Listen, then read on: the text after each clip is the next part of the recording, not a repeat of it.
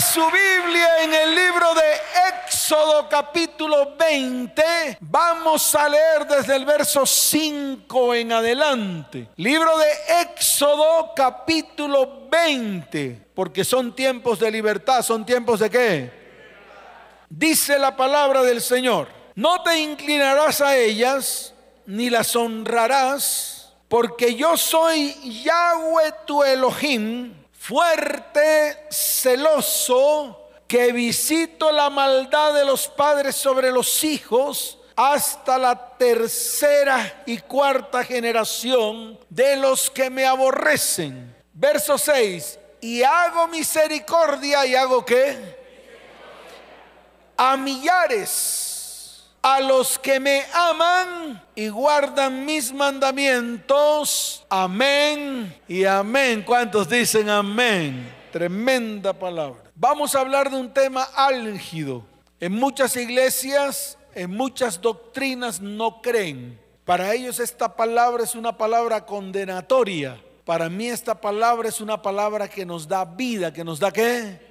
Vida, porque eso es lo que yo veo en las reuniones que tengo con los discípulos y cuando tengo consejería. Veo cómo la maldición viene de los ascendientes y alcanza a las generaciones siguientes. Veo cómo los hijos repiten la maldición, repiten eventos de sus padres, de sus abuelos, de sus bisabuelos y hasta de sus tatarabuelos. Entonces, como yo lo veo, como yo lo que, como yo lo veo, tengo que ponerle atención. Porque el mayor anhelo que hay en mi corazón como pastor es que las familias de la tierra disfruten de las bendiciones de Dios. Que las familias de la tierra que Claro, y no solamente las familias, sino también las familias y sus descendientes. Es decir, estamos hablando de la primera, la segunda, la tercera y hasta la cuarta generación a partir de usted.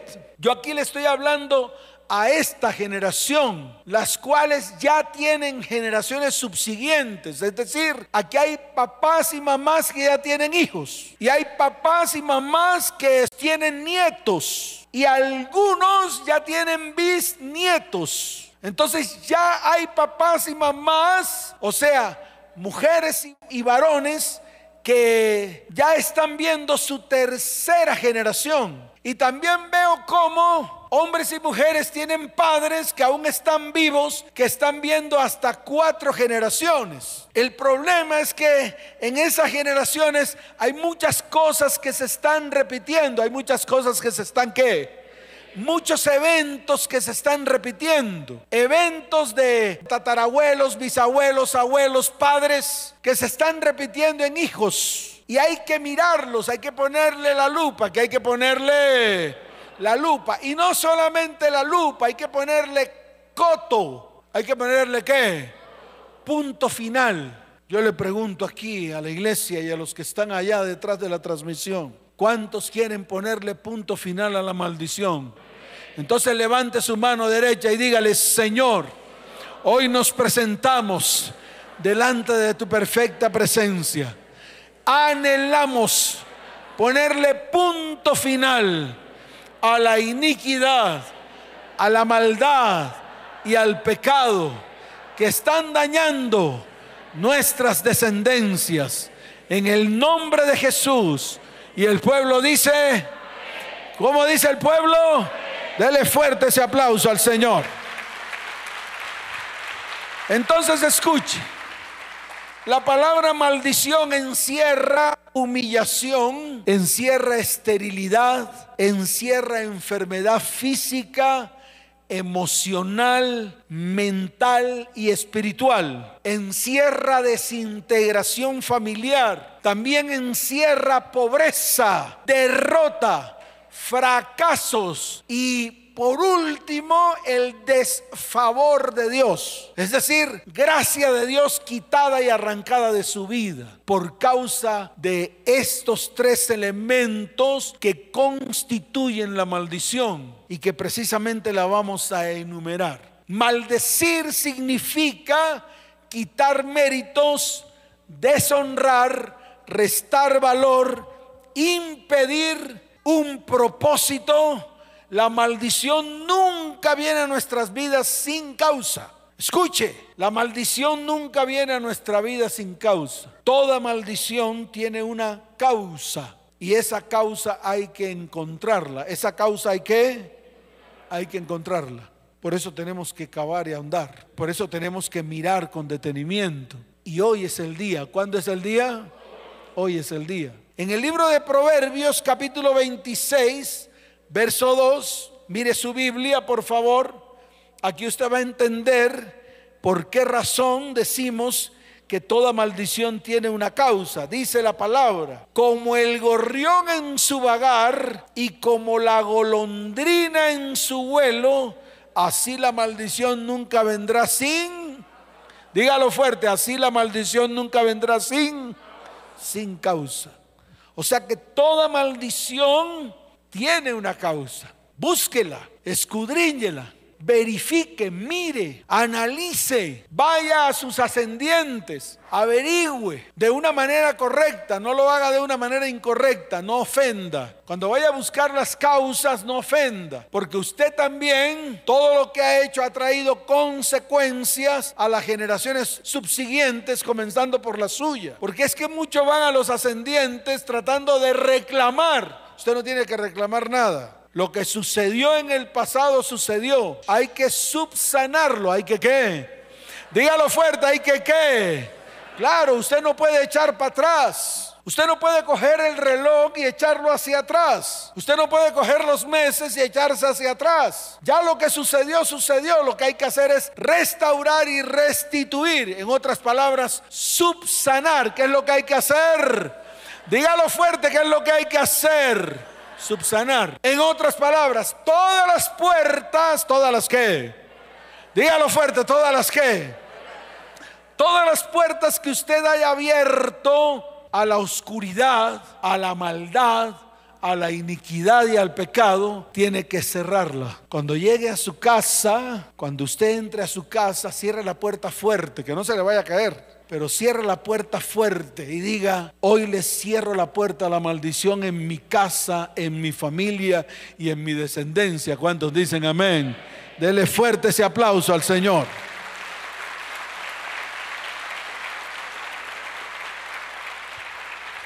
Son tres causas lo que genera la maldición. Número uno, la iniquidad.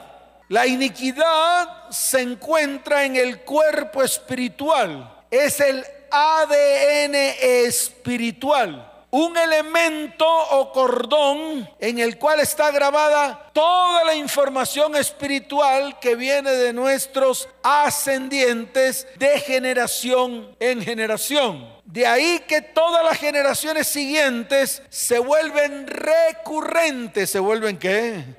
Dígalo fuerte, ¿se vuelve qué? Por eso la charla se llama recurrente. Se vuelve repetitivo. Lo que le pasó a mi abuela le está pasando a sus nietos. No es porque ellos tengan que pagar por el pecado de sus ascendientes. De ninguna manera, eso se rompió completamente. E incluso fue dicho por los profetas que aunque los padres comieron las uvas agrias, a los hijos nunca le dio la dentera. Quiere decir que no pagamos por los pecados de los demás. Usted no paga por los pecados de su papá, ni por los pecados de su mamá, ni de sus abuelos, ni de sus bisabuelos, ni de sus tatarabuelos. Esto usted lo tiene que entender y tiene que quedarle claro a la iglesia. El problema es el cordón de iniquidad. El problema es la información que se transmitió por medio de ese cordón. Yo quiero traer un ejemplo. Aquí traigo un ejemplo, una manguera. Venga para acá, Luisito, tráigame la manguera. Aquí está la manguera. Entonces, colóquese en aquel extremo con una punta de la manguera y vaya dándome la otra. En esta manguera, que es bien dura, vamos a colocarnos aquí.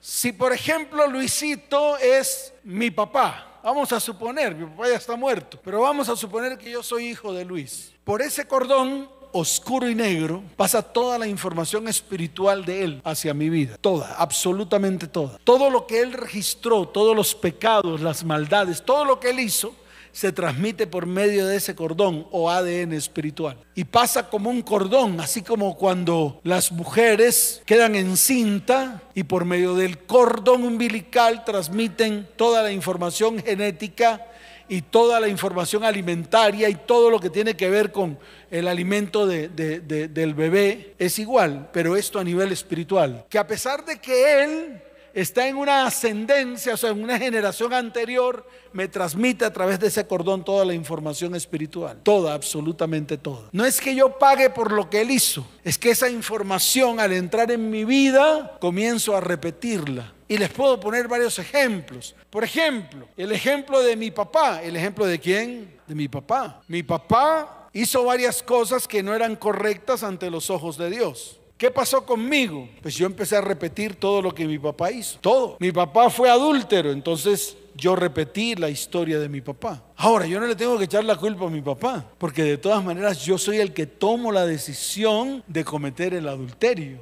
O sea, cada uno tiene que pagar por su pecado. El alma que pecare, esa alma morirá. Pero sí tengo que averiguar por qué razón yo tengo ciertas tendencias o inclinaciones al pecado. Y se lo vuelvo a repetir. Eso sí lo tengo que averiguar. ¿Por qué razón yo tengo tendencias o inclinación a ese pecado? ¿Por qué siempre me vuelvo recurrente en el mismo pecado? Póngase a pensar por qué. Ay, es que me gusta, pastor, me gusta fornicar, adulterar, ver pornografía, hacer muchas cosas. Sí, a pesar de que le gusta, usted viene de una generación anterior que le transmitió ese ADN espiritual en ese pecado en particular. Por ejemplo, mujeres que no pueden quedar embarazadas o mujeres que al tercer mes abortan y no pueden tener descendencia debido a que su mamá o su abuela le pasaba lo mismo. E intentaban tener hijos y solamente le nacieron dos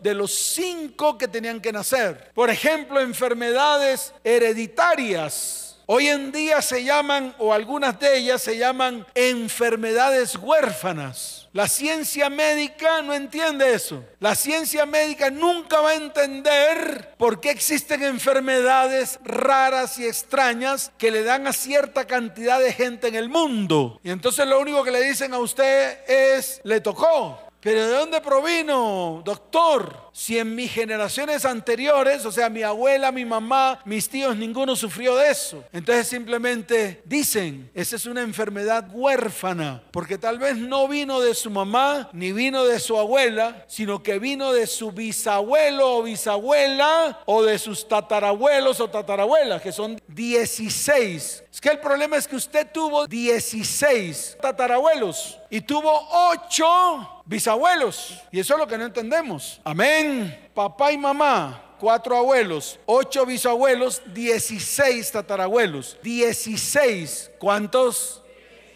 Entonces no sabemos de esos 16 qué influenció sobre su vida. Y es ahí donde la ciencia médica no logra entender, porque no hay historial de sus 16 tatarabuelos. Por eso yo dije, hay que escudriñar. ¿Hay que qué? Hay que escudriñar. No solamente preguntando, sino también escudriñando en el Espíritu para poder recibir revelación de parte de Dios. Esta es una cuestión espiritual. Yo no estoy hablando aquí cosas emocionales yo no he citado aquí a personas emocionales, yo he citado aquí a personas espirituales que quieren definitivamente romper con ese cordón de iniquidad. ¿Cuántos dicen amén? ¿Cuántos dicen amén? Dele fuerte ese aplauso al que vive por los siglos de los siglos. ¿Cuántos lo entendieron? Ese es el problema. Usted que sabe de sus ocho bisabuelos, de sus ocho bisabuelos, ¿cuál de ellos tuvo la enfermedad que usted tiene o que tienen sus hijos? ¿Cuál? ¿Cómo lo averigua? No hay forma. De sus cuatro abuelos tal vez sí. Sí, de pronto sí, porque usted va a su mamá y a su papá, va a ellos y ellos le pueden mencionar algunas cosas. E incluso hoy en día, hoy, hoy, como está hoy, hoy, porque el problema no, no somos nosotros ni siquiera. El problema es lo que está pasando hoy en día. Hoy en día, el peor de, todo lo, de todas las causas, la peor de todas las causas de, de, todo esto es que muchas familias están siendo fundadas a través de consagraciones a dioses paganos, sacrificios, brujería, hechicería, derramamiento de sangre y escuche esto, pecados sexuales. Hoy, hoy mujeres le abren el corazón a cualquier mequetrefe aparecido transmilenista, bellaco. Ay, no diga eso. Un papá que abandona a su hijo, ¿cómo le llamamos? ¿Cómo le llamamos? Yo quiero que usted me diga a mí, usted mismo. Y no es para que usted se condene, sino para que usted se arrepienta. ¿Cómo le llamamos a un varón que tiene relaciones sexuales con su novia, la embaraza y después dice que ese hijo no es de él, para no meterse en problemas? No sé, yo pregunto. Solo es una pregunta a la iglesia, a todos los que están allá, a todos, a todos. Esto, nadie se puede escapar de esto. Por eso tenemos que ponerle coto. Por eso tenemos que tener conciencia, mirar a ver para dónde van nuestros descendientes, por favor. Yo aquí no estoy hablando de, de, cosas emocionales, ni de que brinquen, ni de que digan, ni que repitan. No, miremos la realidad, veamos la realidad, por favor.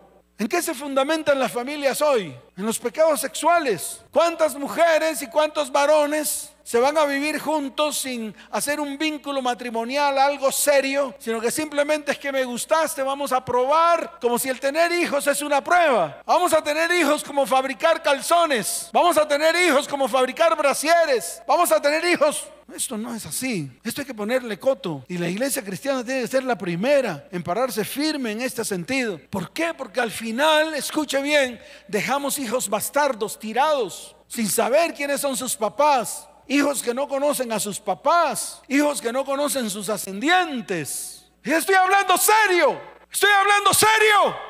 Esto tiene que ser serio para usted, por favor, porque nos estamos llevando por delante a toda esa generación. Estamos construyendo generaciones en maldición. Y es lo que yo quiero que usted entienda. Y eso tiene que traer preocupación a su vida, porque son seres que ni siquiera han sido reconocidos por un papá, no tienen apellido, le colocan cualquier apellido, el apellido de la mamá, pero el problema es que tienen un ADN espiritual que corre por sus venas. Es ahí donde tenemos que tener conciencia. Yo estoy predicando para que usted lo entienda. Yo no vengo a jugar aquí.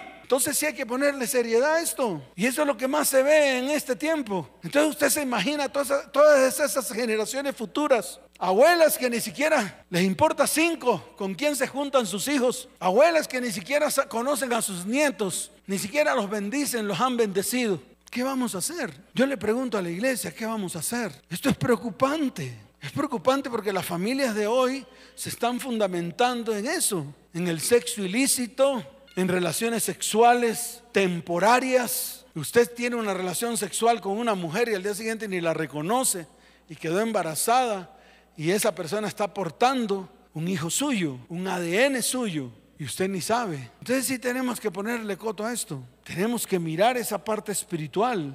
¿Qué vamos a hacer? Mire, está escrito en el libro de Habacuc capítulo 2 verso 12. Mire lo que dice la palabra. ¡Ay! Como dice, ay del que edifica la ciudad con sangre y del que funda una familia con iniquidad. Una ciudad es la reunión de muchas familias, así es como se fundan las ciudades.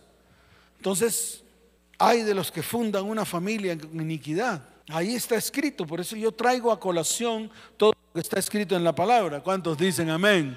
¿Cuántos dicen amén? Ahora sí, dele fuerte ese aplauso al Señor. Ay, pastor, me dejó preocupado, pastor. No solamente preocúpese, sino ocúpese. Ahora comience. Hay que comenzar a restaurar y a restituir. Y yo no estoy hablando aquí de los 130 mil, yo no estoy hablando de plata. No, esto va más allá del dinero, va más allá del sostenimiento de sus hijos, va más allá de esto. Esto es una cuestión espiritual que hay que tratarla en el espíritu y la iglesia lo tiene que hacer en el espíritu. ¿Cuántos dicen amén? Lo segundo, el pecado. Lo segundo, el qué? El pecado. Y eso sí habla de usted. El pecado que lo contamina a usted y trae maldición a su vida, a su vida. Y ese pecado que usted comete lo transmite por medio de ese cordón a sus generaciones siguientes. El pecado. Sí, el que cometió ayer, antes de ayer, no sé, hace una semana, no sé. Entonces hay que ponerle coto a eso. Esto no es una cuestión de juego. Yo por eso anhelo ser transformado por medio del Espíritu de Dios, por medio de la sangre del Cordero. Yo soy cristiano es por eso, porque quiero ser transformado cada día de mi vida. ¿Cuántos dicen amén? Y lo tercero y la más común son las maldiciones que llegan a nuestra vida, producto de las palabras, producto de las que y estas palabras quedan marcadas en el interior de la persona. Está escrito en el libro de Proverbios 18:21. Dice, la muerte y la vida están en poder de la lengua y el que la ama comerá de sus frutos. Entonces, todas las palabras que usted ha declarado sobre sus descendientes y todas las palabras que han declarado sobre usted, personas de autoridad, las personas que no son de autoridad sobre su vida, no se preocupe, esas no pasan nada. Pero todas las personas que han sido de autoridad sobre su vida, tienen que ponerle coto a esas palabras. ¿Cuántos dicen amén? Por ejemplo, a veces decimos que una relación sexual no es nada. Cuando usted se une sexualmente a una mujer o usted mujer a un varón, inmediatamente hay, hay una unidad espiritual hasta tal punto de que esa persona tiene autoridad sobre usted y usted tiene autoridad sobre esas personas. Ay, pastor, fue un ratico detrás de la puerta. Pues si quiere le doy un zapatazo en la nuca para que entienda. No importa que haya sido un ratico detrás de la puerta. No importa que haya sido una relación sexual virtual. No importa, no importa. No importa si usted hace una llamada virtual y se empelota y ve a la otra y empieza a masturbarse. Y la otra persona también. Y tienen relaciones sexuales virtuales. No importa. Todas esas relaciones sexuales que usted tenga, así sea física o así sea virtual, todas ellas generan ataduras y generan autoridad de una persona sobre la otra. Así que usted no se escapa. Ay, yo pensé que estaba libre. ¿Libre de qué? De sus actos sexuales ilícitos, de sus masturbaciones, de sus adulterios virtuales, de sus fornicaciones virtuales, de su pornografía. Entonces usted no se escapa, póngale coto a eso. Porque cuando usted se une sexualmente con una mujer o usted mujer con un varón, una sola carne es en él y con él. Entonces póngale coto a eso, porque de ahí vienen maldiciones. Especialmente cuando la persona se levanta a maldecirlo. Pero es que no nos casamos, a maldecirlo. Pero es que no estamos juntos, a maldecirlo. Porque hay una unidad sexual en la vida espiritual. Y todo lo que esa persona se levanta a decirle a usted, comienzan a sucederle. Entonces póngale coto a eso. Y le estoy hablando a ciencia cierta de mujeres que han maldecido a personas con que han tenido relaciones y esas personas no se han podido levantar nunca más. Ustedes vienen aquí a decirme que fue que le echaron brujería. No son brujería. No es brujería ni hechicería. Ah, es que la mamá era como bruja. Así me han dicho. Vienen aquí, ahí. Ahí se paran a hablar conmigo. Ay, pastor, es que la mamá era una bruja. Déjense soquete. Que eso no fue por la brujería de la mamá, de la mujer con quien tuvo relaciones sexuales. Es por las palabras que esa mujer lanzó contra usted. Porque usted le generó expectativas de vida y salió con un chorro de babas. ¿Salió con un chorro de qué? Eso, muy bien. Y entonces la mujer se levanta contra usted, lo levanta maldición. Y todo eso cae sobre su vida. Entonces haga inventario. ¿Qué tiene que hacer? Claro, porque me imagino que no ha sido solamente una. Amén. Entonces póngale coto. Esa es la más común, la de las palabras maldicientes. Palabras que usted lanza contra sus hijos. Palabras que su mamá o su papá lanzó contra usted. Palabras que personas de autoridad lanzaron contra usted porque tenían autoridad sobre su vida. Mire, en estos días tuve que hacer algo con personas o con una persona que fue autoridad mía, un pastor. Yo no quería reconocer mi falta. Siempre pensé que ellos tenían la culpa, pero un día Dios me habló ¿Y qué tuve que hacer? Desatarme de esa autoridad espiritual. Por lo menos yo me desaté de esa autoridad espiritual. Estoy esperando la respuesta de esa autoridad espiritual. Y puse muchos testigos para que todo el mundo supiera la intención de mi corazón. Y redacté una carta pidiendo perdón y la envié y esta persona ya la recibió, la tiene en su mano. Ya yo pedí perdón por todo lo que hice mal. A pesar de que fue hace muchos años atrás, muchos años atrás, 22 años atrás, a pesar de eso, tuve que hacer una carta hoy, en estos días. ¿Para qué? Para pedir perdón por lo que había hecho yo mal, porque reconozco que cometí errores y que hice mal. ¿Con qué finalidad? Con la finalidad de recibir perdón y desatarme y de desligarme de todas las palabras que esa autoridad espiritual lanzó contra mi vida. Entonces yo no sé Yo le estoy diciendo lo que yo hice y le estoy enseñando a la iglesia para que la iglesia también lo haga, para que usted también pida perdón a las personas a las cuales usted le ha lanzado palabras de maldición, en la cual usted tiene autoridad sobre esas personas. Y para que esas personas que la reciban o recibieron esa palabra de maldición, si ellos tuvieron la culpa o si ellos cometieron el error, también lo hagan con usted. Y es el hecho de ponerse de acuerdo, no es el hecho de sacar todas esas culpas al sol. No, no estoy hablando de eso. No estoy hablando de que usted reclame. Usted no tiene nada que reclamar. Ni nadie tiene que reclamarle a usted, ni usted tiene que reclamarle nada a nadie. Si usted fue el que cometió el error, agache el moco que tiene que hacer. Dígalo fuerte que tiene que hacer. Claro, agache el moco y reconozca su error. Reconózcalo. Usted es suficientemente maduro espiritual como para reconocer sus faltas. Y eso es lo que usted tiene que hacer. Si usted cometió errores, también reconozca su error y pida perdón al que tenga que pedirle perdón para que reciba perdón, para que la gracia y el favor de Dios vuelvan nuevamente a su vida, a su casa, a su hogar, a su familia y a su descendencia. ¿Cuántos dicen amén? Dele fuerte ese aplauso al Señor. Por eso, vuelvo y lo repito, es importante identificar qué maldiciones hay sobre su vida, sobre su casa, sobre su hogar y su familia. Así de sencillo.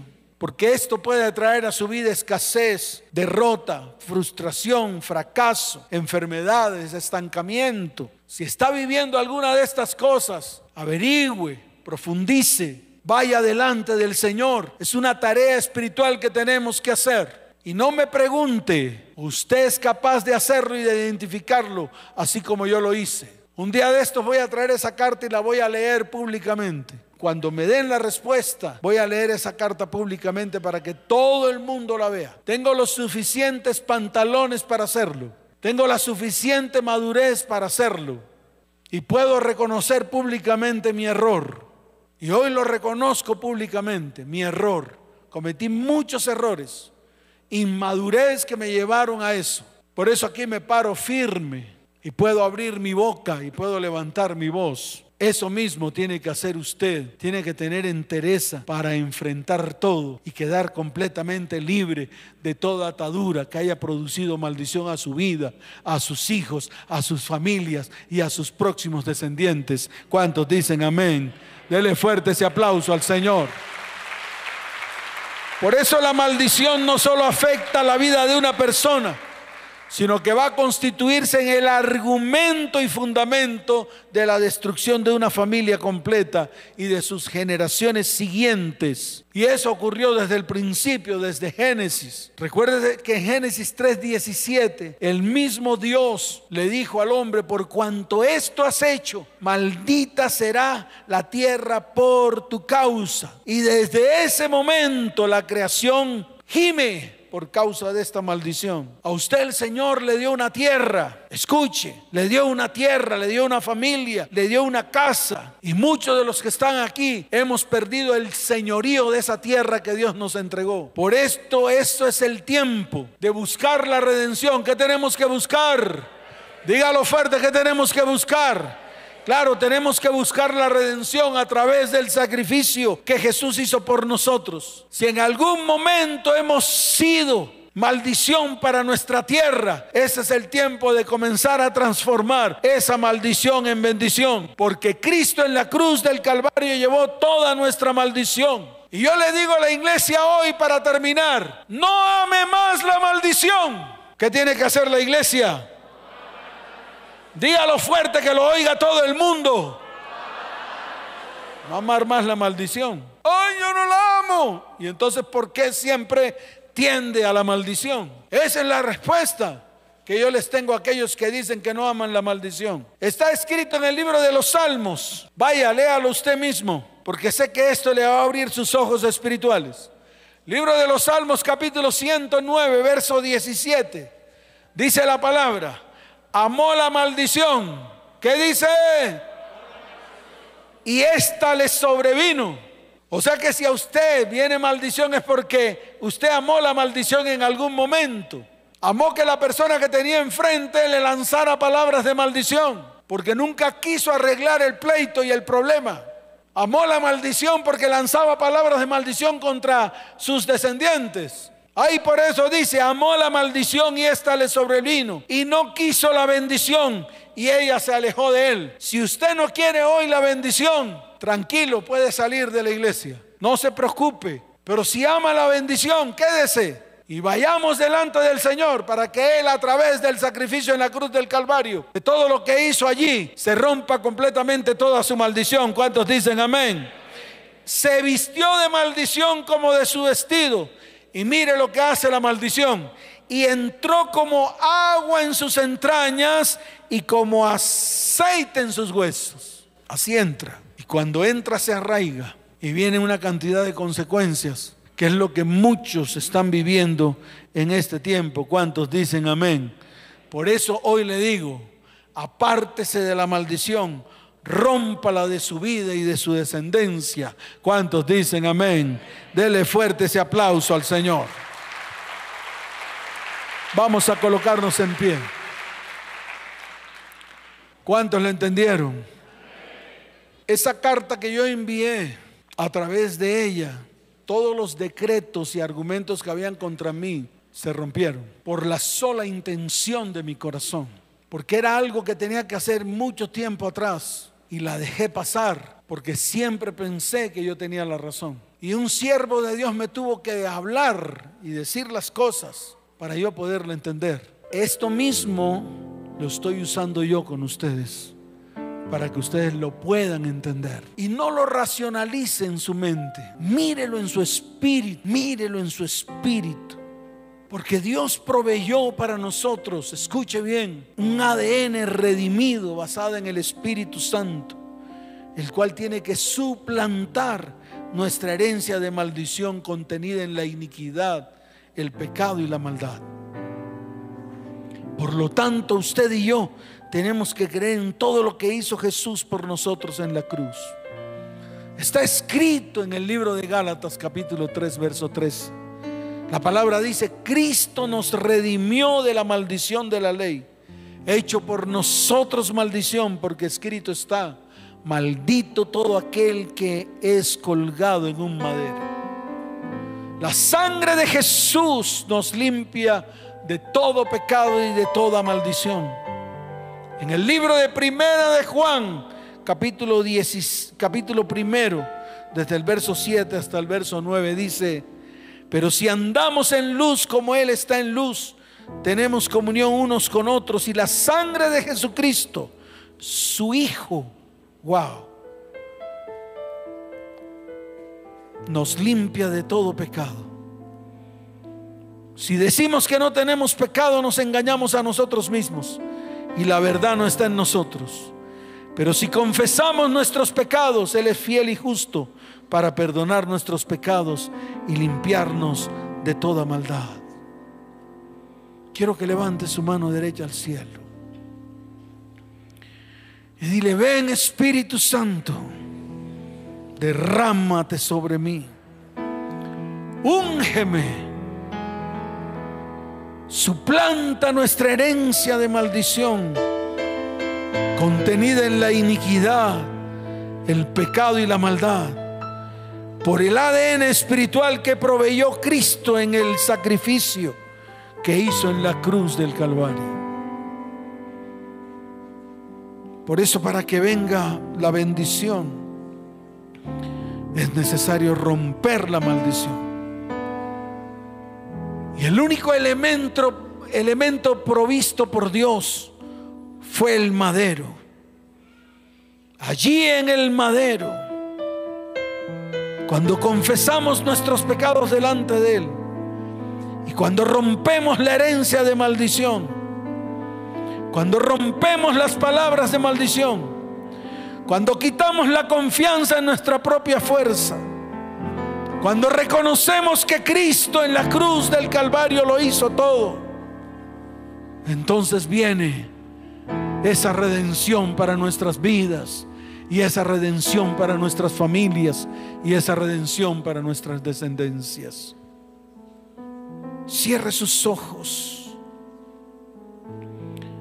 En el libro de Levítico capítulo 26, allí con sus ojos cerrados, desde el verso 40 hasta el verso 42, dice la palabra del Señor.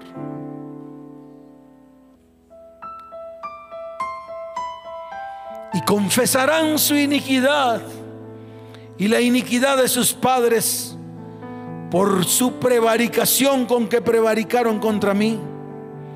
Y también porque anduvieron conmigo en oposición. Yo también habré andado en contra de ellos y los habré hecho entrar en la tierra de sus enemigos. Y entonces se humillará su corazón incircunciso y reconocerán su pecado. Y el verso 42 dice, entonces yo me acordaré de mi pacto en este caso el pacto con Jacob y asimismo con Isaac y también con Abraham me acordaré y haré memoria de la tierra. Escuche, Cristo hizo un pacto de sangre en la cruz del Calvario. Allí derramó hasta la última gota de su sangre y nos limpió del pecado, la maldad, la iniquidad. Pero es necesario confesar. Levanta tus manos al cielo y confiesa tus pecados, tus iniquidades, los pecados de tus padres, de tus ascendientes. Levanta tu voz y dile, Señor, hoy confieso mis pecados delante de ti todas mis maldades y mis iniquidades con que contra ti pequé. Señor, también confieso los pecados de mis padres, abuelos, bisabuelos y tatarabuelos, porque ciertamente ellos estuvieron en oposición, estuvieron en pecado, en maldad, y toda esa iniquidad me alcanzó por medio del cordón, el ADN espiritual. Levanta tus manos y dile, Señor, pero aquí estoy delante de ti. Anhelo ser limpiado y sanado. Acuérdate del pacto que el Señor hizo con nosotros. El pacto de su sangre derramada en la cruz. A través de su sacrificio en ese madero. Ciertamente llevó Él mis enfermedades. Ciertamente llevó mis pecados. Ciertamente llevó mi maldad. El castigo de mi pecado, mi maldad y mi iniquidad fue sobre Él. Y por su llaga fuimos nosotros curados. Señor, hoy es el día de mi redención. Levanta tu voz y dile, Señor, hoy es el día de mi redención. Hoy es el día de la redención para mis hijos, mis nietos, mis bisnietos y aún los que no han nacido, les alcanzará la bendición tuya. Porque hoy me paro firme. Diga hoy, diga hoy me paro firme delante de la presencia del Señor. Y hoy se rompe toda iniquidad, todo pecado, toda maldad en mi vida, en mi casa, en mi hogar, en mi familia y en mi descendencia. Señor, hoy es el día Hoy es el día en el cual declaro libertad sobre mi vida, sobre mi familia, sobre mis descendientes, hasta la tercera y cuarta generación. Padre, Padre, levanta tu mano derecha. Vamos a romper la maldición de la bastardía. De sobre sus hijos. Y no solamente la maldición de la bastardía, también usted va a redimir a los hijos con la persona con la cual está. Para que ellos entren en su línea generacional y se rompa de ellos el espíritu de bastardía que un día entró en ellos. Y usted tendrá una familia sana y una descendencia sana. Así no sean hijos suyos, usted lo va a hacer, va a redimir en este día. Va a romper la maldición de las palabras que lanzó contra sus hijos y contra sus nietos y contra su descendencia. Levante su mano derecha y su voz, dígale, Señor, sé que he lanzado palabras de maldición que marcaron los destinos de mis hijos, de mis nietos y que van a marcar el destino de las descendencias siguientes. Por lo tanto, hoy tomo la autoridad, rompo, destruyo toda palabra de maldición que lancé contra mis descendientes y lo llevo a la cruz del Calvario. Y todas esas palabras y esas maldiciones se rompen y se destruyen en el nombre de Jesús.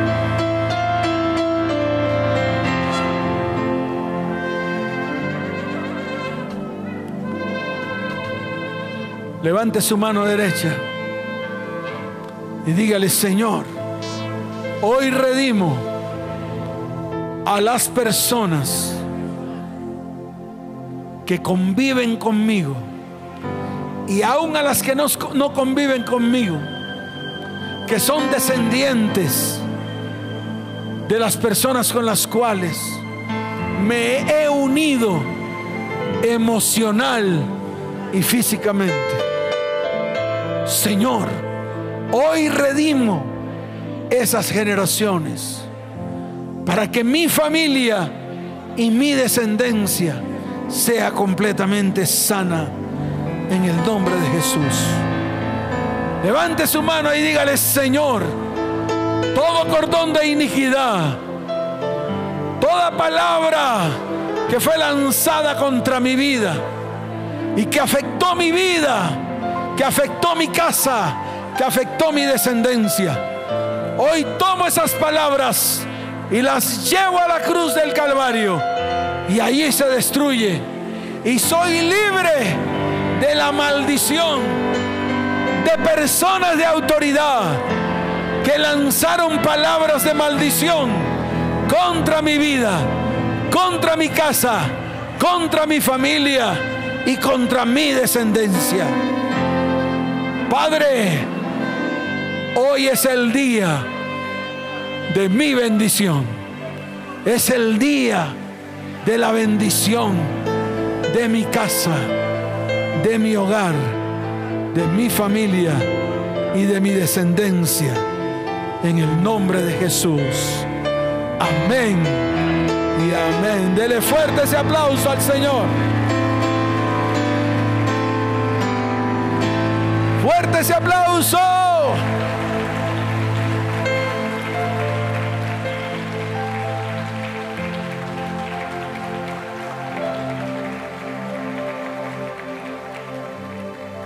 Abra su Biblia en Cantares capítulo 2. Hay aceite. Rápidamente repartan el aceite. Rápidamente. Colóquelo allí en su silla. Vienen tiempos nuevos. Vienen tiempos que nuevos. Por lo tanto, el Señor me entregó esta palabra que está en Cantares capítulo 2, desde el verso 11 en adelante. Tomen, tomen el aceite y va a mojar la punta de su dedo y va a ungir el ombligo de sus descendientes y el suyo. Rápidamente, rápidamente, levante el aceite, dígale, Señor, este aceite es la unción de tu Espíritu Santo que va a ser derramado sobre mi cordón. Y ahora mismo, declaro que cuando la gota de aceite toque mi ombligo, por donde un día estuvo mi cordón umbilical, toda maldición se rompe. Toda maldición generacional de mis ascendientes se rompe en el nombre de Jesús. Y al colocar el aceite en el ombligo de mis hijos, toda maldición que ha venido de mí sobre ellos se rompe en el nombre de Jesús. Cierra sus ojos y coloque el aceite en su ombligo. Colóquelo en su ombligo. Y coloque el aceite en el ombligo de sus hijos. Y levante su voz. Y cierre sus ojos.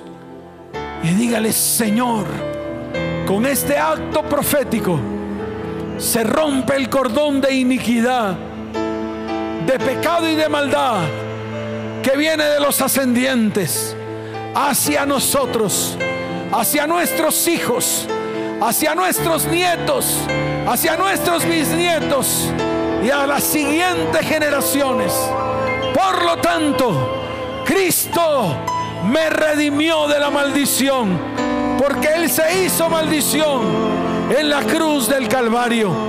Cristo rompió toda mi maldición. Por lo tanto, hoy abro mi boca y declaro libertad sobre mi vida, sobre mi casa, sobre mi hogar, sobre mi familia y mi descendencia. Diga, soy libre de toda la iniquidad de mis ascendientes y hago libre de iniquidad a todos mis descendientes. En el nombre de Jesús. Suelte lo que tenga en sus manos y dele fuerte ese aplauso al que vive. Y dé un grito de victoria. De un grito de victoria. De un grito de victoria. Oh, dele fuerte ese aplauso al Señor.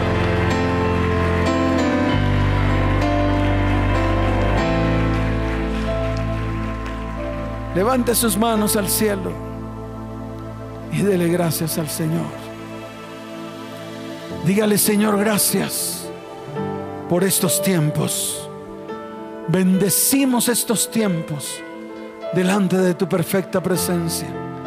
Oh, ven Espíritu Santo, ven dulce Espíritu de Dios sobre mi vida. Ven Espíritu Santo y muévete en medio de nosotros y trae sanidades y milagros, trae prodigios, porque nuestras vidas hoy han sido limpiadas y lavadas por la sangre de aquel que en la cruz del Calvario la derramó hasta la última gota de su sangre, hasta la última gota. Por lo tanto, soy libre de condenación, soy libre de iniquidad, soy libre de pecado. Hoy es un día de libertad para mi vida, para mi casa, para mi hogar, para mi familia y para mi descendencia. ¿Cuántos dicen amén? Dele fuerte ese aplauso al que vive.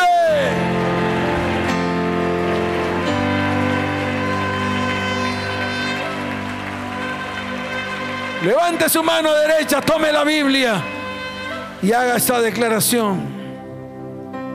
Levante su mano y diga, porque he aquí, ha pasado el invierno, se ha mudado, la lluvia se fue, se han mostrado las flores en mi tierra, el tiempo de la canción ha venido y en mi casa, en mi hogar, en mi familia, en mi descendencia, se ha oído la voz de la tórtola. La higuera ha echado sus higos y las vides en cierne dieron olor. Señor, el tiempo de la maldición ha pasado y vienen los tiempos de la bendición sobre mi vida, mi casa, mi hogar, mi familia y mi descendencia en el nombre de Jesús. Y el pueblo dice, ¿cómo dice el pueblo? ¿Cómo dice el pueblo? Dele fuerte ese aplauso al Señor. Que suene la trompeta. Quiero saber cuántos de los que están aquí vienen por primera vez. Si usted viene por primera vez a esta iglesia, quiero que levante su mano derecha al cielo. Y quiero que venga rápidamente aquí adelante. Quiero orar por usted. Quiero orar por usted. No importa lo que haya pasado en sus vidas. Hoy la historia de sus vidas se rompe en dos. Nunca más verán en sus casas, ni en sus hogares, ni en sus familias destrucción. Porque a partir de hoy vienen los mejores tiempos para ustedes. Amén. Amén. Iglesia, extiende sus manos sobre ellos. Inclinen su rostro, los voy a bendecir. Levante su voz, iglesia, y dígale, Padre, colocamos estas vidas delante de tu perfecta presencia. Padre, trae sanidad sobre ellos, restitúyelos, restauralos y bendícelos, Señor. Padre, toca sus corazones para que se vuelvan a ti. Y te pedimos en el nombre de Jesús que hoy los guardes en el hueco de tu mano, que los cubras con tu manto poderoso y traigas sobre ellos sanidad y bendición. Te lo pedimos, Padre, en el nombre de Jesús. Y el pueblo dice, y el pueblo dice, dele fuerte ese aplauso al Señor. Escuche, vamos a llevarlos a un salón. Vamos a anotar sus datos, porque los vamos a llamar. Vamos a orar por ustedes. Vamos a cuidarlos. Queremos cuidarlos. El Señor nos mandó a cuidarlos, a ser pastores de ovejas, no pastores de cabras. Amén. ¿Cuántos dicen amén? Por favor, sigan a Luisito, toda la iglesia, por favor, démosle un fuerte aplauso de bienvenida. Son bienvenidos. Son bienvenidos. Si dejaron algo allí en sus sillas, vayan y recójanlo y vengan acá donde Luis. Amén. ¿Cuántos dicen amén? Dele fuerte ese aplauso al Señor. Levanten sus manos al cielo. Los voy a bendecir. Padre, bendice a tu iglesia. Iglesia Cristiana de TP. Te bendigo con abundancia de paz. Te bendigo con salud y te bendigo con prosperidad. Padre, toma tu iglesia en el hueco de tu mano. Así como está escrito en el libro de los Salmos capítulo 91. Cúbrelos con tu manto, bajo tus alas ellos estarán seguros. Llévalos en paz y en bendición. Y te doy gracias por sus vidas. En el nombre de Jesús. Amén. Y amén. Vayan en paz. Que el Señor les bendiga. Que el Señor les guarde. Les amo con todo mi corazón. Chao, chao.